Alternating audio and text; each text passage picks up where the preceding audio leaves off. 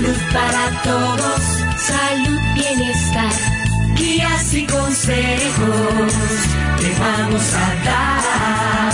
Salud para todos, salud, bienestar, desde este momento. Estamos en tu hogar, salud para todos. Salud para todos. Salud todos. Hola, muy buenos días a todos. Que el Señor me los bendiga. Los saluda Charmila Gómez en cabina. Javier Marrero hoy nos acompaña en controles. Agradecerles por estar un día más en compañía de nosotros. Este hermoso viernes, un poco frito aquí en Zapote. Yo le doy la más cordial bienvenida a este su programa. El programa Salud para Todos eh, que realiza la Caja Costarricense de Seguro Social, donde cada mañana nos venimos a encontrar ustedes y yo aquí en los 98.7 de Colombia donde podemos conversar todos estos temas de salud que tanto nos ayudan a nosotros, a nuestros seres queridos, a nuestros familiares. Importante que ustedes repliquen la información que los especialistas nos regalan en esta maravillosa hora de programa, que ustedes sean nuestros mejores promotores de la salud. Recordarles, seguirnos a través de nuestras diferentes redes sociales, podcast y también en Spotify. Y si usted dentro de eso nos está viendo, les cuento que también lo puede hacer a través de transmisión en vivo en Columbia Digital, así que los invito a darle like y pueda ver todos los programas y nos acompañen, nos hagan también las consultas o dudas a través de nuestras diferentes plataformas, ya sea vía teléfono, vía teléfono, perdón, al 905 224 4933 o a nuestro WhatsApp el 70030303. En este momento quiero contarles que estamos en compañía de la licenciada Alexia Calvo. Ella es trabajadora social y labora en la clínica Moreno Cañas. Hoy vamos a conversar un tema muy importante como son los vínculos y ese apego en los niños para poder crecer saludablemente. Y es que eh, venimos trabajando y desarrollando también estos temas de niños, eh, sabiendo la problemática que vive el país. Y es que hablamos de, desde el nacimiento, los seres humanos necesitamos establecer lazos afectivos estos que nos permiten sobrevivir y que a diferencia de otros seres requerimos a un largo periodo esto de maduración, de desarrollo, de cuidado, antes de ser reconocidos como individuos capaces de valernos por nosotros mismos. Lo vemos con estos pequeños que necesitan siempre de nuestro apoyo y de nuestro cuidado. Este periodo también es marcado por la influencia que ejercen los cuidadores primarios, es decir, esas primeras personas con las cuales desarrollamos un vínculo afectivo y que generalmente suelen ser la madre, el padre o una figura significativa como algún tío o un abuelo que han formado parte importante en el desarrollo de estos niños. Es fácil eh, confundir en este caso el apego, que se refiere a esa conexión emocional del bebé con uno mismo, y el vínculo que uno establece como madre, padre, cuidador de un hijo. Es decir, esos sentimientos que uno tiene raíz eh, con el bebé, cómo se relaciona uno con ellos. Cuando esos dos términos eh, los tenemos claros, yo creo que podemos nosotros trabajar fácilmente este tema, un tema que apasiona, un tema que es muy bonito, un tema en el que yo creo que todos los padres intentamos trabajar, pero lo hacemos tal vez de buena manera o no nos han enseñado cómo tiene que ser ese vínculo para que sea saludable. Es que esa palabra saludable va muy de la mano con lo que es el desarrollo, el cuidado y los valores que nosotros como padres les queremos ayudar a nuestros niños. Así que muchísimas Muchísimas gracias, Alexia, por estar con nosotros. A ustedes por la invitación. Creo que dentro de eso eh, es importante arrancar con, con esa simple pregunta, ese apego. Sí, y es un término que parece que está muy de moda ahorita, ¿verdad, Sharmila? Y en realidad no es una moda ni es algo, ¿verdad?, casual que estemos retomando ahorita este tema. En realidad los seres humanos somos como de los pocos seres vivos, ¿verdad?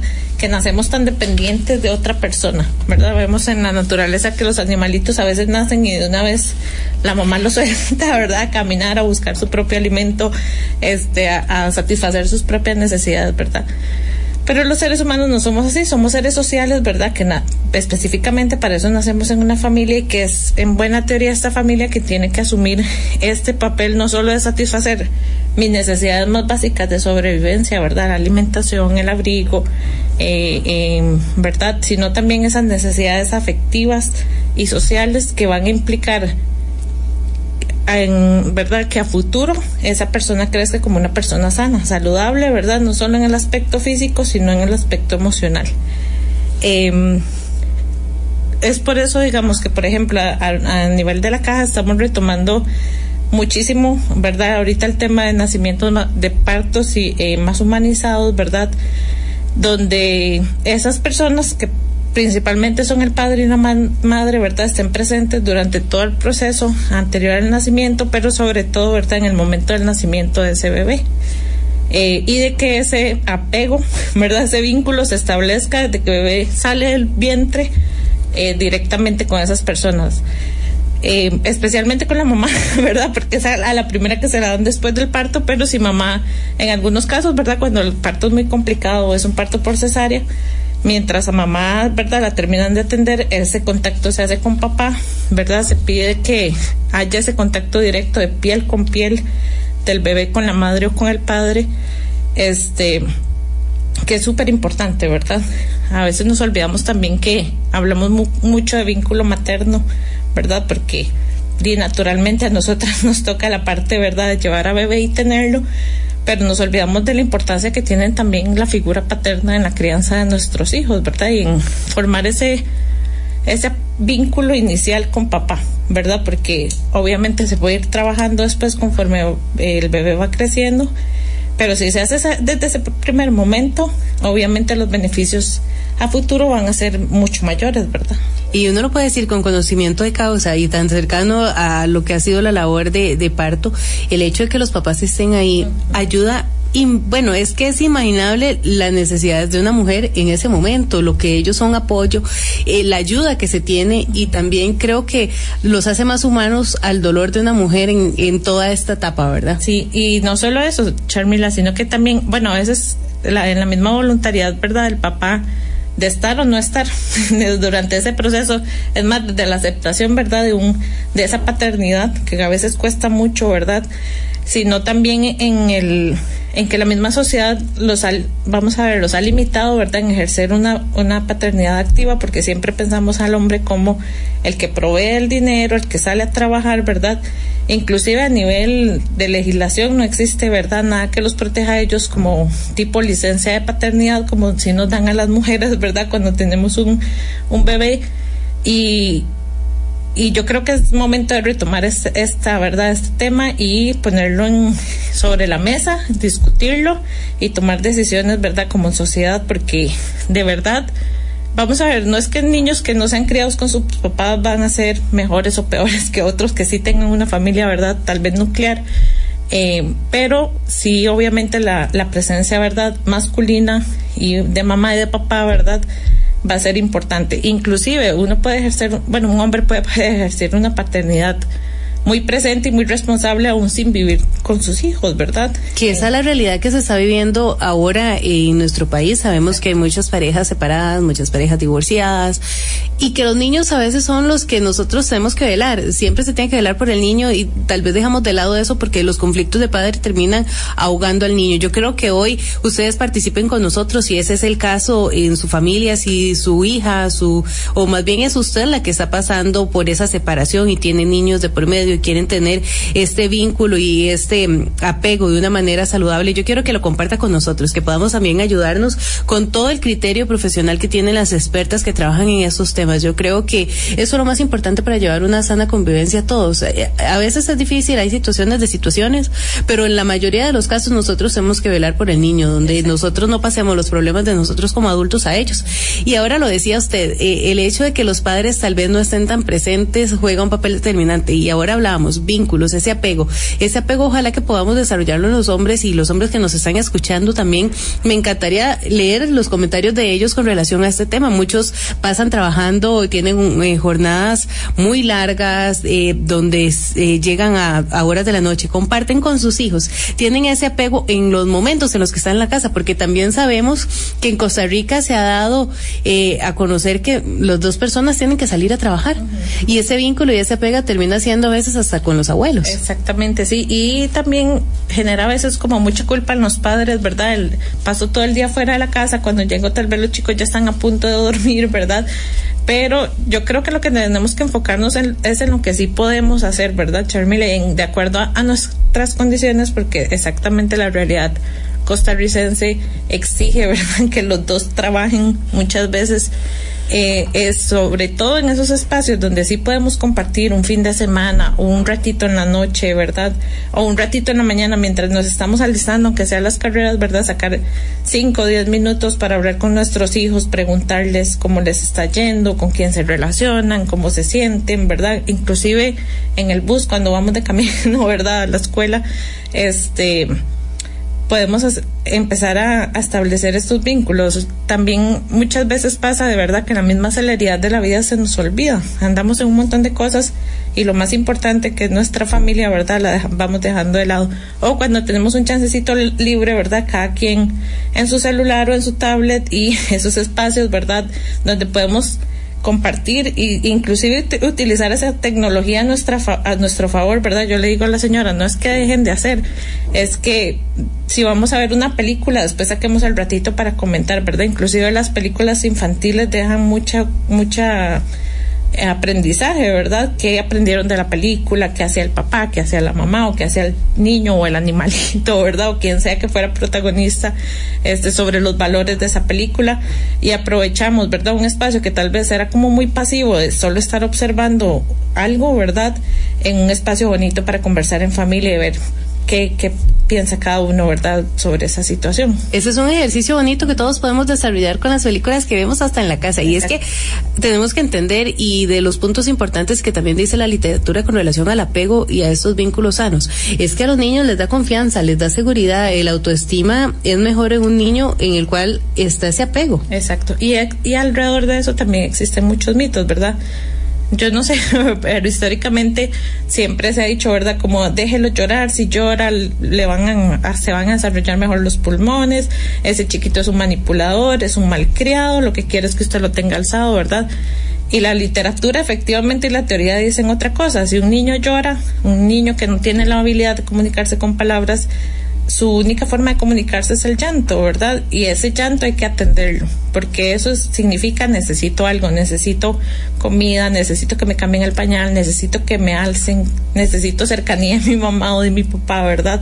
Me siento solito aquí en esta cuna, este, y precisamente de eso habla el apego, ¿verdad? De responder a esas necesidades, porque son necesidades biológicas. Y, hay que entender, a veces a ciertas edades no conocen de manipulación, no conocen del término y dentro de esto sí, es parte de cómo nosotros tenemos que evolucionar con el tema de crianza. Exacto. Y entender que no es precisamente eso, no es mala crianza, no es manipulación, es necesidad biológica de ese niño, ¿verdad?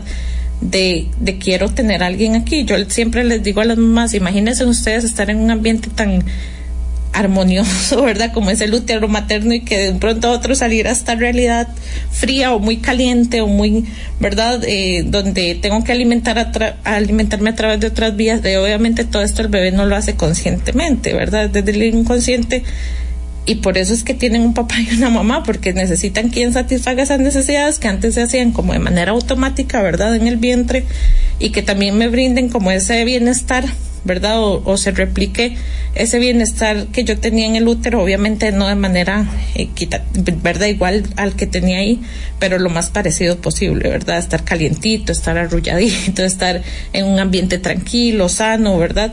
Que eso también cuesta mucho a veces, ¿verdad? Chicos que vamos a ver eh, que crecen en, en, ¿verdad? En situaciones familiares violentas, este, donde tal vez hay otro tipo de problemáticas sociales como uso de drogas o de alcohol, ¿verdad? Cuesta un poco más que se establece, establezca ese apego y que crezcan con esa seguridad que usted me comentaba, ¿verdad? Que este, dice, no puedo confiar ni en mis propios papás, ¿en quién más voy a confiar, verdad? Entonces son chicos que les cuesta mucho establecer relaciones, que se comportan de manera violenta con otros chicos o con sus mayores, ¿verdad? Porque porque desde pequeñitos, ¿verdad? Desde su nacimiento no se, no se trabajó en establecer ese vínculo y esa empatía, ¿verdad? Humana con las otras personas. Y de eso hoy vamos a estar conversando, también vamos a dar experiencias, ¿por qué no todos los que en ese año nos convertimos en papá aquí y con toda la experiencia podemos hablar de, del caso también de que es cansado, es cansado, pero esto se hace con amor y yo creo que los padres dan esa, esa milla más de amor para estos niños, para que crezcan en este mundo de, de la manera más saludable, con ese apego, con ese cariño eh, y formando esos vínculos que se necesitan ahora que muchas personas dicen que se pierden, que se pierden los valores y que se pierde la cercanía. Eso hay que trabajarlo y con esta información vamos a hacer nuestra primera pausa. Ya regresamos aquí en Salud para Todos. Los buenos hábitos son indispensables para mantener la salud. Cuando tose o estornude, tápese la boca y la nariz con un pañuelo desechable, descártelo y luego lávese las manos con agua y jabón. Si no tiene pañuelo, cúbrase la boca y la nariz con la parte superior del brazo, no con las manos, pues los dedos quedan cubiertos de gérmenes y estos se esparcen a otras personas al tocar objetos o saludar con la mano. Detengamos el contagio. Caja Costarricense de Seguro Social.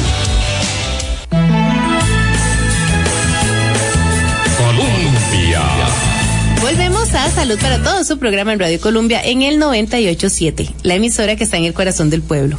Yo le quiero recordar a todas las personas que están sintonizando en este momento Salud para Todos que estamos en compañía de la licenciada Alexia Calvo. Ella es trabajadora social de la Clínica Moreno Cañas. Hoy estamos conversando sobre vínculos y apegos en nuestros niños para poder crecer saludablemente. Así que si usted quiere participar con nosotros, yo lo invito para que lo haga a través de nuestra línea telefónica 905-224-4933 o a través de nuestro WhatsApp el 70030303. También quiero agradecer toda la fidelidad que ustedes tienen con nosotros, esos mensajes que siempre nos llegan también al WhatsApp de agradecimiento por estos programas, a ustedes por estar tantos años con nosotros.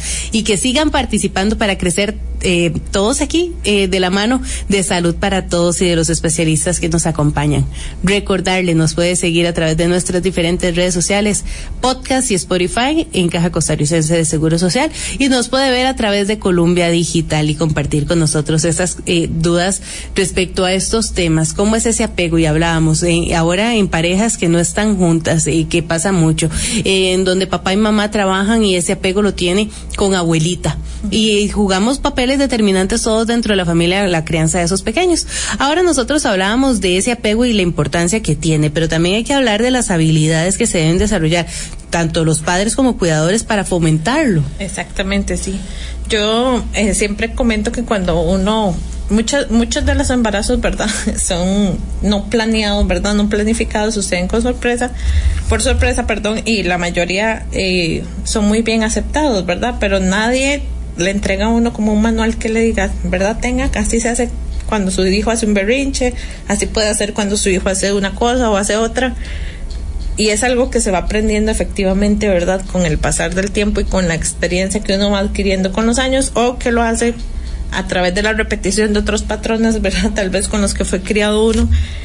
Eh, pero yo creo que lo que sí podríamos hacer es como abrir, ¿verdad? Nuestra mente a, a nuevas cosas, ¿verdad? Y a no seguir repitiendo lo mismo que se venía haciendo históricamente porque ya hemos visto que al final no, no funciona, ¿verdad?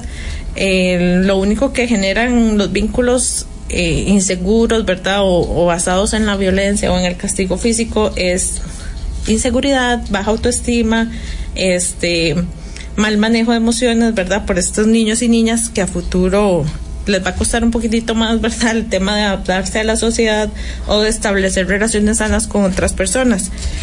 Eh, yo creo que todos tenemos las habilidades, ¿verdad? Para, para establecer un apego adecuado con nuestros hijos, porque en realidad son como muy básicas, ¿verdad?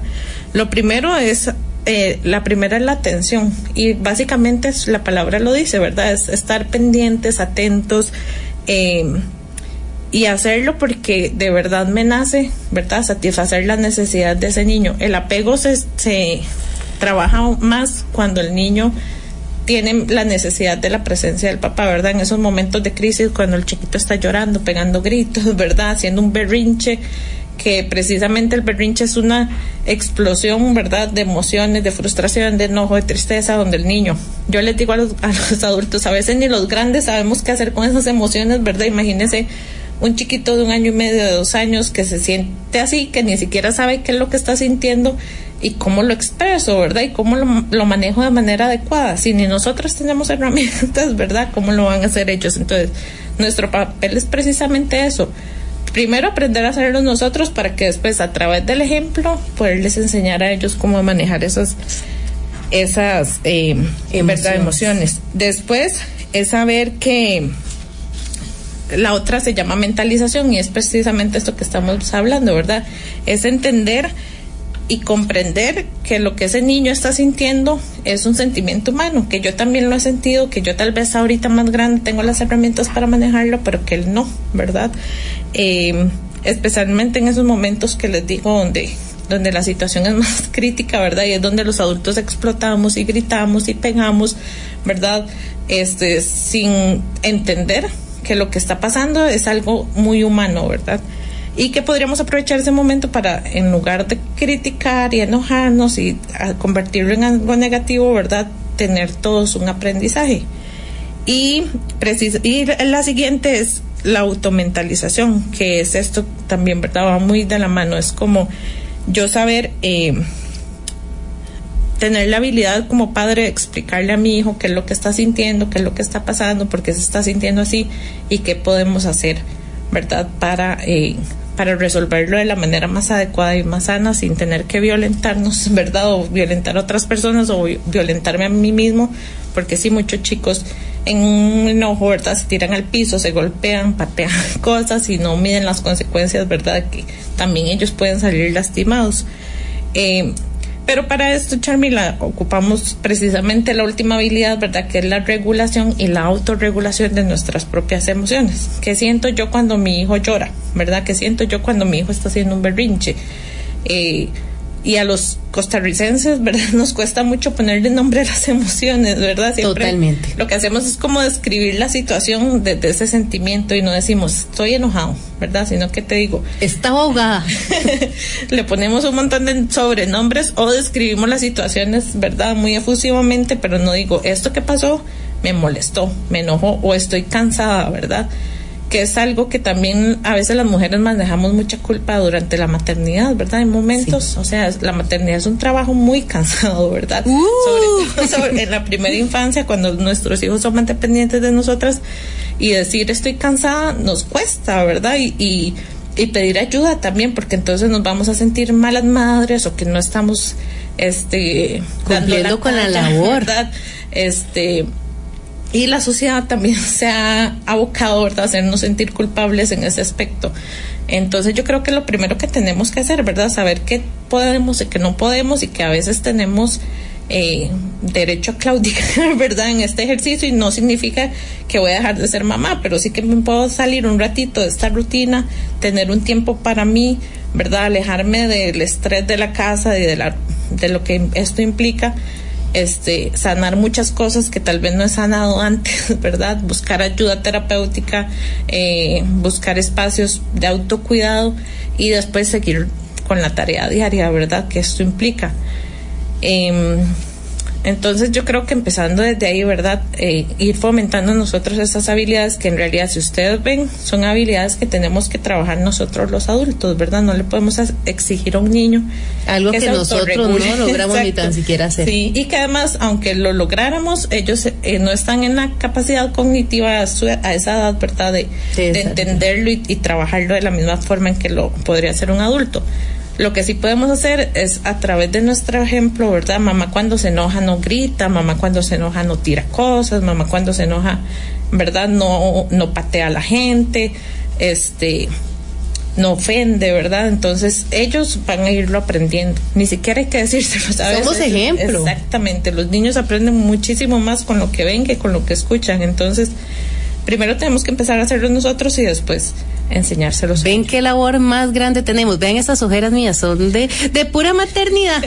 No, es de viernes de fiesta, no es de pura maternidad. Dentro de eso es un tema bastante amplio en el cual yo quiero que ustedes participen con nosotros, nos cuenten sus experiencias con esta crianza positiva que tienen con sus hijos. Ya regresamos aquí en Salud para Todos con mucha más información. A ver, mm, dígame, ¿cuántas cosas ha tocado hoy la palanca del servicio sanitario? el teclado de la computadora, la perilla de la puerta, el teléfono celular, la barra del bus. Detengamos el contagio. Lave sus manos frecuentemente con agua y jabón. Cerciórese de frotar entre sus dedos, bajo las uñas y la parte posterior. Caja costarricense de Seguro Social.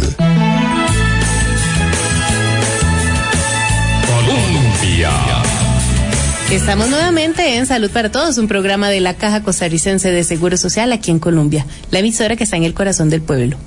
Usted en este momento nos está sintonizando. Yo le cuento que estamos en compañía de la licenciada Alexia Calvo, ella es trabajadora social de la Clínica Moreno Cañas. Hoy estamos conversando sobre vínculos y apego en nuestros niños para que crezcan saludablemente. Así que si usted quiere participar con nosotros, yo lo invito para que lo haga. Un tema muy complicado porque esto tiene muchas aristas.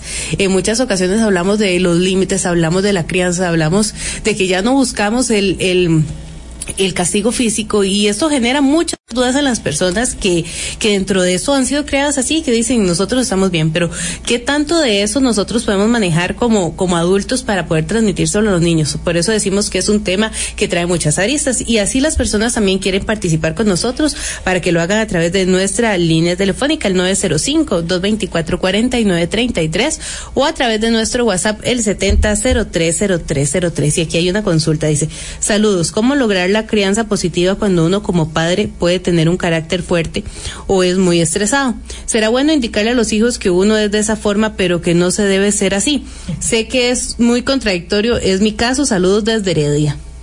Bueno, yo creo que él mismo se está dando la respuesta, ¿verdad?, a su consulta. Este, efectivamente, yo no puedo decir una cosa y hacer otra, ¿verdad? Estoy dando un mensaje súper contradictorio. Es que somos ejemplo. Exacto. Y los niños van a basarse más en lo que hace cotidianamente papá a lo que me dice de vez en cuando, ¿verdad? Yo creo que la respuesta ahí sería buscar ayuda primero para él mismo, ¿verdad? Para poder controlar esos momentos o episodios de estrés y de, ¿verdad? Y angustia que nos describe que tiene eh, y de explosión de emociones, ¿verdad? Eh, saber cómo manejarlos de manera más adecuada, ¿verdad? Y no para que cada vez sean menos. Y vieras que a través de, de del simple hecho de, de que los niños vean que papá está buscando, ¿verdad? Ayuda para ser mejor, ya van aprendiendo otra cosa, ¿verdad?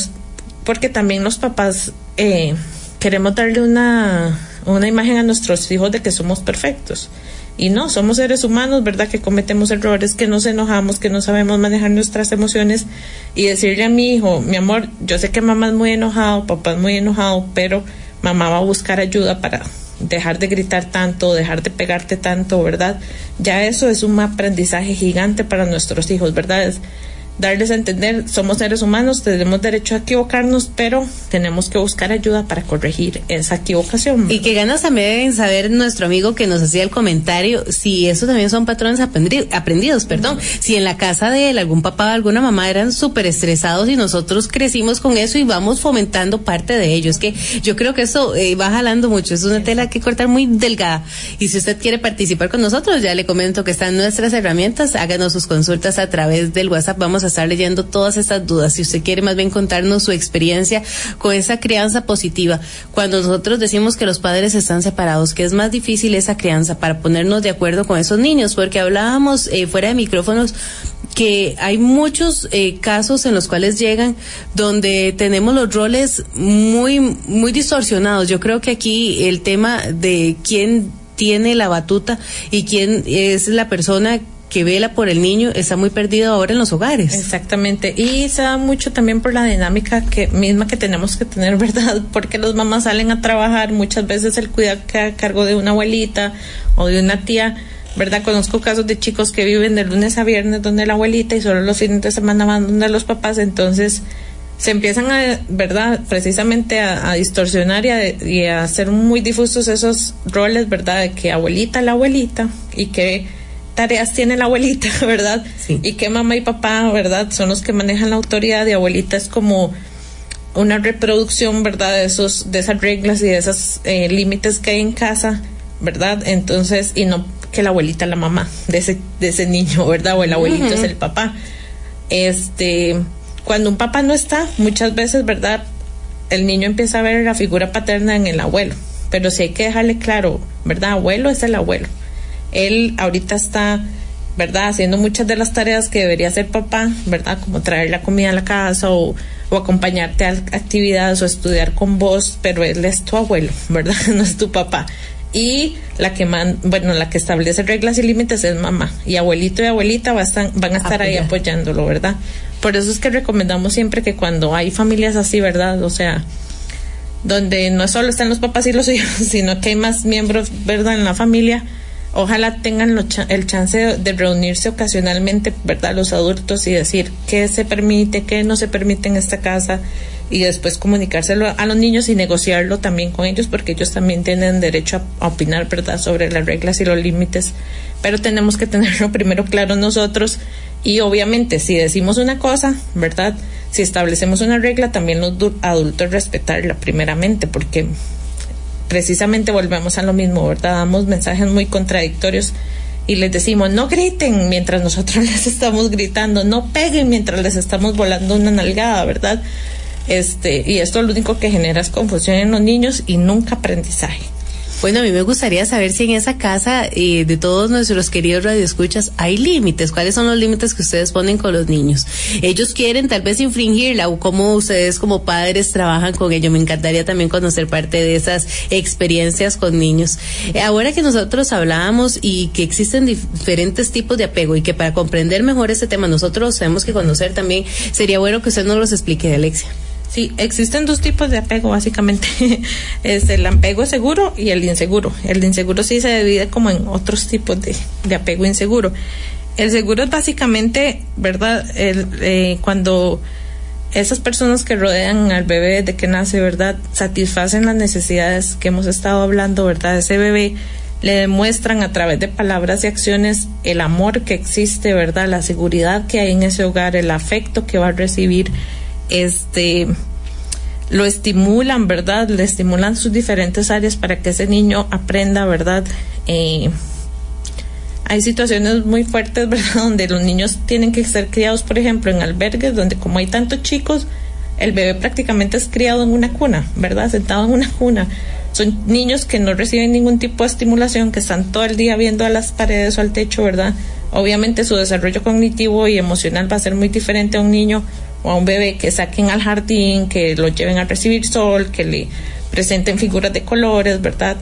Este, que las, que su abuelita o quien los cuide o su mamá, ¿verdad? O su cuidadora les hable eh, y los pongan a tocar cosas, ¿verdad? Obviamente todo esto va a influir en el desarrollo, ¿verdad? De las conexiones sinápticas que se den en el cerebro de ese bebé. Eh, entonces, el, el apego seguro básicamente implica eso, ¿verdad? Y el apego inseguro son, eh, obviamente es cuando todo lo contrario a esto, es cuando hay carencia de esa satisfacción de esas necesidades biológicas y afectivas de ese bebé. Y se puede dividir en tres. Está el apego, eh, el apego evitativo, ¿verdad? Que cuando, vamos a ver, es cuando ese bebé o ese niño va a confiar en mí mismo, ¿verdad? Pero no en los demás, porque nunca me tuve que aprender a satisfacerme las necesidades yo solito, ¿verdad? O a tragarme todo lo que yo expresaba para pedir, ¿verdad? Que me atendieran. Este, mejor al final me quedo callado y no digo nada de lo que necesito porque la gente que en, un- en un inicio tenía que atenderlo no lo hacía, entonces, ¿por qué lo van a hacer los demás, verdad? Después está el apego eh, ambivalente, que precisamente producto de esta de esta inseguridad, ¿verdad? Y esa insatisfacción de necesidades afectivos, eh, la persona empieza a tener una idea negativa, ¿verdad? De, de sí mismo. Son chicos con muy baja autoestima, que no creen tener la capacidad, ¿verdad? Porque nunca nadie les hizo creer que tenían la capacidad. Y tampoco los demás, ¿verdad? Me importan mucho porque di, nadie tampoco estuvo presente en, en satisfacer o en acompañarme o en, eh, ¿verdad? O en abrazarme o en darme afecto. Y el, el apego ambivalente, ¿verdad? Que es eh, cuando creo que yo no puedo, ¿verdad? Eh, a través de, esta, de estas cuestiones, de este desapego que hubo, ¿verdad? Creo que yo no puedo y los demás tienen que estar ahí para satisfacer mis necesidades, ¿verdad? Emocionales o este ¿verdad? O físicas y son personas como muy dependientes, muy inseguras que muchas veces establecen relaciones por conveniencia, ¿verdad? Por este satisfacer eso ese vacío que nunca fue llenado, ¿verdad? En la primera relación que fue con sus papás o con las primeras personas de crianza. Entonces, si vemos al final, Charmila, son obviamente nada de esto se hace conscientemente, ¿verdad? Eh, y puede ser que sí, puede ser que no, puede ser que una persona que haya cre crecido con un apego muy inseguro haya desarrollado las habilidades, ¿verdad?, a través de su vida o haya buscado ayuda terapéutica y sean personas muy seguras de sí mismos, muy exitosas, ¿verdad?, muy hábiles para manejar sus emociones, pero la gran mayoría, ¿verdad?, de personas no lo logran, a menos que sean conscientes de esta situación y busquen ayuda, como les digo. Y es que cuesta, dentro de este tema es un gran tema y lo veníamos desarrollando, eh, en el cual como padres a veces no nos gusta ni tan siquiera que nos digan las verdades de lo que estamos haciendo mal como adultos, no, no de eso delante de los niños porque el tema de la autoridad se tiene que respetar siempre. Entonces, creo que esto es aprender y hay experiencias que también llaman mucho la atención como lo hace saber nuestro amigo Juan Vargas. Dice, yo recuerdo que mis papás cuando hacían algo me llamaban y me decían, le voy a dar dos fajazos porque le dije que no hiciera eso pero lo hacían sin cólera, porque la sociedad ahora está como está, porque el niño perdió el respeto a los padres. Siempre recuerdo que mi hija cuando estaba en la escuela llegó y me dijo, papá, no me puede pegar, y le pregunté por qué. Y me contestó, la niña nos dijo que si papá o mamá les pega van a la cárcel. A lo que yo le contesté, pues yo no fumo, pero me gustan los chocolates para que me los lleve a la cárcel. Tuvimos tres hijos, mi mayor, eh, la hija mayor, la que le dijo eso, nunca tuvo ni que llamarle la atención. Al hijo jamás tuve que regañarlo, pero una de mis hijas me sacaba las canas y sí tuve que darle unos cuantos fajazos, pero ahí están los tres, son personas respetuosas. Eso es parte del comentario también que nos hace Juan. Yo lo que le comento a Juan es que, bueno, desde mi posición creo que sus hijos son así de personas tan adecuadas para la sociedad, ¿verdad? Y para su familia. Debe ser por otros valores y, cosas que hicieron ellos como papás, que lo hicieron muy bien, ¿verdad? que más por la amenaza de los ¿verdad? O de, de no importar ir a la cárcel porque este muchas de las personas que crecimos, ¿verdad? En otras épocas donde era más legitimado el uso del castigo físico, eh, lo hacíamos muchas veces más por miedo que por respeto a nuestros papás, ¿verdad? Uno le llama respeto, pero yo creo que era temor a, ¿verdad? lo que me puedan hacer o a lo que voy a recibir este y me, me, me limité a hacerlo, pero en realidad existen otras estrategias que no implican ni la violencia verbal ni la física, ¿verdad? Y cuando yo hablo de violencia, a los papás les choca mucho, pero pegarle a un niño, un fajazo, una nalgada o un paletazo, ¿verdad? Por más suavecito que sea, es violencia. Estoy, eh, ¿verdad? violentando el cuerpo de esa persona. Yo siempre les digo, cuando ustedes se equivocan en su trabajo, su jefe llega y les jala el pelo, o les pega un cosco, o les pega un pellizco, o les pega una nalgada, ¿no? ¿Verdad? Entonces, porque cuando sus hijos se equivocan, se sienten en el derecho de hacerlo, ¿verdad? O sea, somos seres humanos y nuestro cuerpo se tiene que respetar así como exigimos que lo respeten otras personas, ¿verdad? Tenemos que respetarlo nosotros como papás y desde ahí les estamos dando una lección de vida, ¿verdad? También, o sea, respeta su cuerpo y respeta el cuerpo de los demás, ¿verdad? Y con la violencia no se soluciona nada al final y que parte de ello es lo que nosotros creíamos y, y que como a nosotros nos crearon de la misma manera seguimos el patrón de crianza. Yo creo que a veces y somos capaces de aprender. Yo creo que a cuál de nosotros no nos gusta que nos digan las cosas bien. Pero si nos regañan o nos dicen mal, ya va uno, como dicen eh, popularmente, enchompipado. Y enchompipado no trabajamos ninguno, ¿verdad? Eh, nos da cólera y ya no hacemos las cosas de buena manera. Yo creo que eso pasa con los chiquitos. Cuando uno les habla bien, los niños se entienden. Y igual, si hay que repetirlo, se repite. Pero cuando nosotros lo hablamos de mala manera, el niño aprende de mala manera o no aprende del todo. Exacto, porque precisamente cuando hay una situación en la que yo me siento amenazada, ¿verdad? Aunque sea inconscientemente, este, lo que voy a hacer es bloquear, ¿verdad? Bloquear la, la información que viene. Si yo voy por la calle manejando y una persona, ¿verdad? Eh, no sé, está a punto de chocar, me saca la cabeza y me grita, mentira que yo voy a aprender que, verdad, que no tengo que hacer eso la próxima vez. Lo que voy a hacer también es enojarme y posiblemente terminamos gritándonos los dos o yo decido si no lo hago, ¿verdad? Entonces, lo que hay que entender es que al sentirse amenazado, esos canales de información y de comunicación se van a bloquear automáticamente. Y no es que el chiquito no aprenda, o sea, algo le va a quedar, ¿verdad? Pero el mensaje va a ser más efectivo cuando se haga de manera, ¿verdad?, este, adecuada.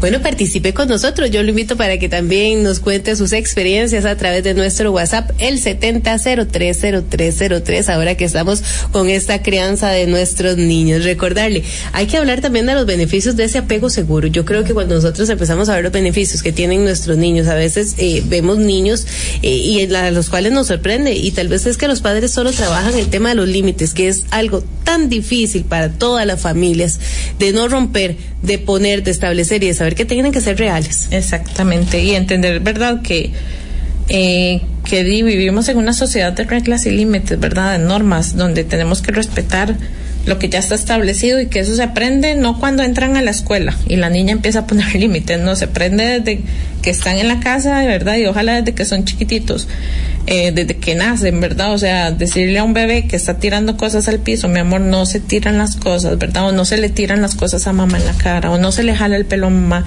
ya eso es establecer una, una regla, ¿verdad? Entonces, esto lo hacemos muy cotidianamente, eh, pero tenemos que entender que ya desde ahí estamos estableciendo reglas y límites con nuestros hijos, ¿verdad? Y también la importancia de que esas reglas y límites, si se rompen, tienen que tener una consecuencia.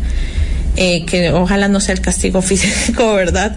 Este, y para eso también la Caja Costarricense de Seguro Social en muchas áreas de salud maneja academias de crianza, ¿verdad? O, o, grupos de parentalidad positiva o de disciplina positiva, donde les podemos brindar estrategias para, eh, para saber qué hacer en esos momentos sin tener que pegar, ¿verdad?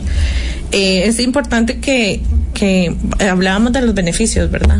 Eh, los chicos que son criados desde un apego seguro, ¿verdad? O que establecen un apego seguro con sus con las personas que los cuidan, eh, son chicos que son más felices, ¿verdad? Que siento la seguridad, ¿verdad? Y la tranquilidad de que cada vez que necesito de alguien, eh, están ahí para, para atenderme esa necesidad, ¿verdad? También existe el mito de que son niños que se hacen más dependientes, pero aunque uno lo crea, no lo crea, ¿verdad? Al contrario, son chicos que se hacen mucho más autónomos e independientes porque les hemos dado las herramientas y el aprendizaje para que así lo sean, ¿verdad? Porque además sé que aunque me vaya, ¿verdad? Ya cuando crezcan y se independicen, eh, tengo ese nido, ¿verdad? Ese nido seguro ahí al que puedo regresar en el momento en que tengo una problemática. Y pasa mucho con los adolescentes, ¿verdad? Cuando ellos cometen errores a través de nuestra reacción, lo que hacemos muchas veces es alejarnos más y que ellos busquen soluciones en otras cosas que no son tan adecuadas, ¿verdad? Si desde chiquitito les enseñamos, mi amor, sí, cometemos errores, pero podemos buscar soluciones, ¿verdad? Junto, mamá y vos, este, en el momento en que se enfrenten a una situación peligrosa o de riesgo, créanme que al primero que van a recurrir es a papá o a mamá, ¿verdad? Yo les digo, prefiero un adolescente que diga, este, aunque me regañen, voy a contarle a mi mamá o a mi papá que me voy a, o voy a llamar a mi papá, a mi mamá, porque estoy, no sé, a las 10 de la noche o a las 11 de la noche en un lugar peligroso para que vengan a recogerme. Ah, me voy a ir en cualquier carro con tal de llegar ya, porque si no mis papás me van a regañar, me van, ¿verdad? Me van a pegar, me van a matar. Este, y precisamente de eso se trata, ¿verdad? De generar esa relación de confianza, no de alcahuetería, porque muchos papás también confunden, ¿verdad? Cuando llegan a los grupos de disciplina positiva nos dicen, es que ustedes son unas alcahuetas, usted, lo, los mismos comentarios, ¿verdad? No dejan que los chiquitos les pongan uh -huh. límite. No, o sea, sí, los límites y las reglas tienen que existir, pero se pueden dar desde un enfoque positivo, precisamente como dice la palabra. Y empezando por fomentar ese apego y ese afecto, ¿verdad? Porque como usted decía ahora, va a tener más impacto una palabra dada del amor y desde el positivismo, ¿verdad? que una palabra dada desde el enojo, desde la angustia, desde el estrés, ¿verdad? Y donde hay esa conexión emocional, obviamente va a repercutir más en mí como niño lo que diga mamá que lo que me diga un desconocido en la calle, por ejemplo, ¿verdad? O lo que me digan personas que no tienen vínculo cercano a mí. Entonces es por eso que se trabaja en establecer primero ese vínculo, esa afectividad, esa emocionalidad que se ha perdido, ¿verdad? Este, históricamente para poder establecer límites desde el amor. Y aquí nos dicen, buenos días, definitivamente los castigos físicos y humillaciones emocionales no deben prevalecer en la educación de los menores. Quedan muchas secuelas. Conozco personas que aún están lastimadas por esas formas violentas infringidas por padres o cuidadores.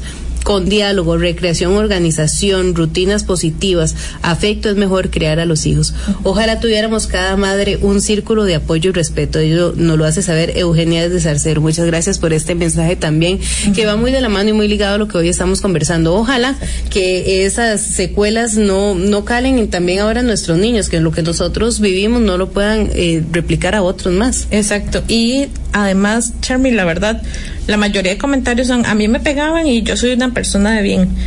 A mí me pegaban y yo no me convertí en un delincuente. Y al final, este, no me convertí en un delincuente, pero tal vez soy una persona que tiene un montón de problemas de ansiedad, de depresiones, de inseguridad, ¿verdad? De, de dificultades para establecer relaciones de confianza con otras personas, porque precisamente el tema del apego fue lastimado, ¿verdad? O lacerado a través del, de la corrección mediante el castigo físico, ¿verdad?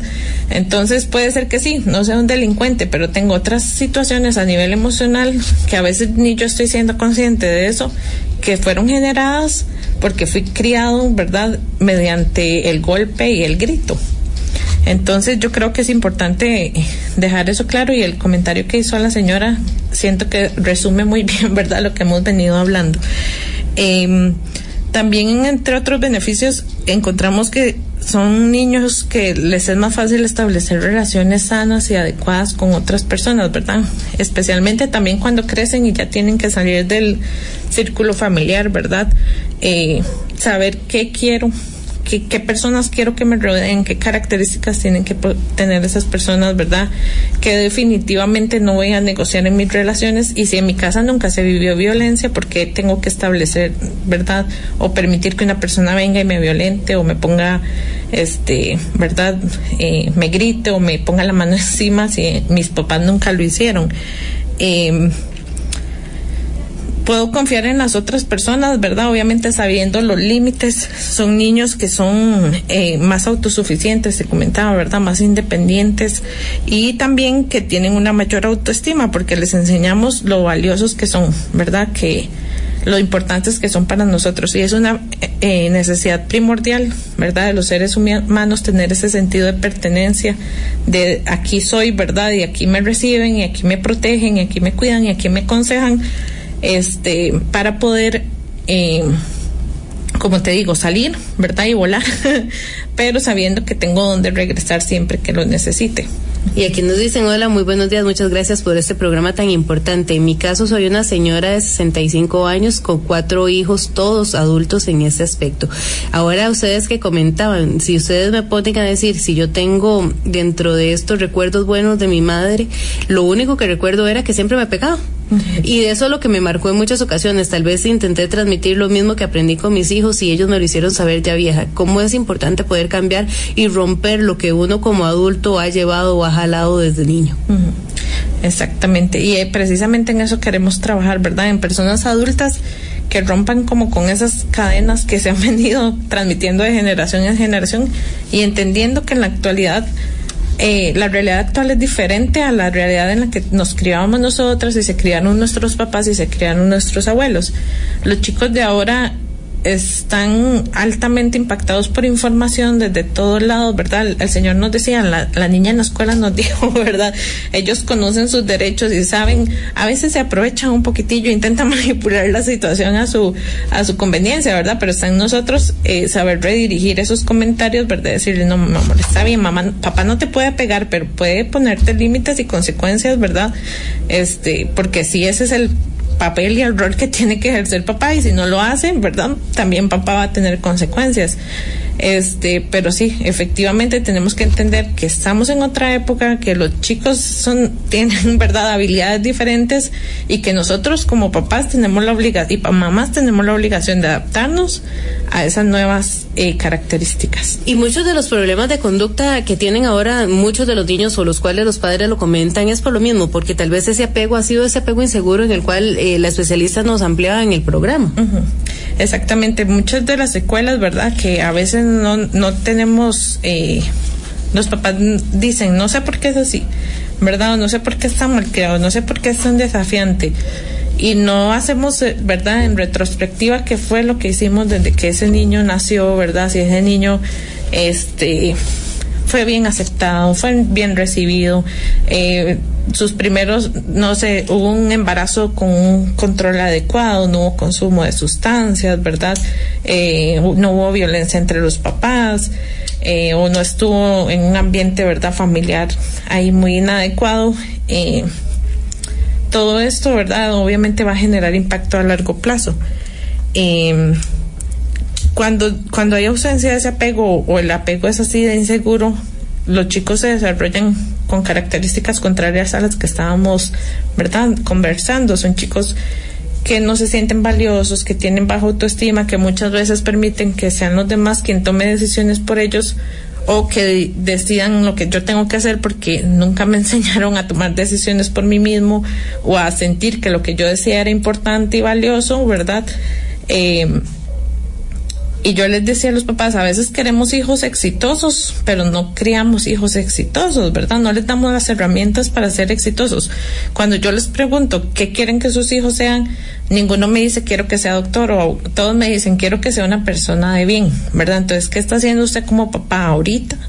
para que su hijo sea un adulto de bien para la sociedad, ¿verdad? Este, porque ya es donde hay que hacerlo, no cuando ya crecieron, no cuando son adolescentes, no, ¿verdad? Ya es ya el momento. Entonces fomentar, ¿verdad? Eh, esa seguridad y esa, esa autoestima en, los chicos, ese apego, es lo que necesitamos, ¿verdad? Para que ellos se desarrollen mejor, para que dejen de ser inseguros para que no tengan esos problemas, ¿verdad? Y esos trastornos que, de los que hemos venido hablando. Este 2020 lo vamos a poner como un reto, trabajémoslo, intentémoslo, empecemos con poquito para ver esos cambios en nuestros niños también es lo que nosotros necesitamos y necesita también esta sociedad. Muchas gracias a todos por estar en sintonía con nosotros. Los esperamos el lunes, Dios mediante, con más información aquí en Salud para Todos. Que pasen un maravilloso fin de semana. Bendiciones. Salud para todos, salud, bienestar consejos te van a ayudar. Salud para todos, salud, bienestar.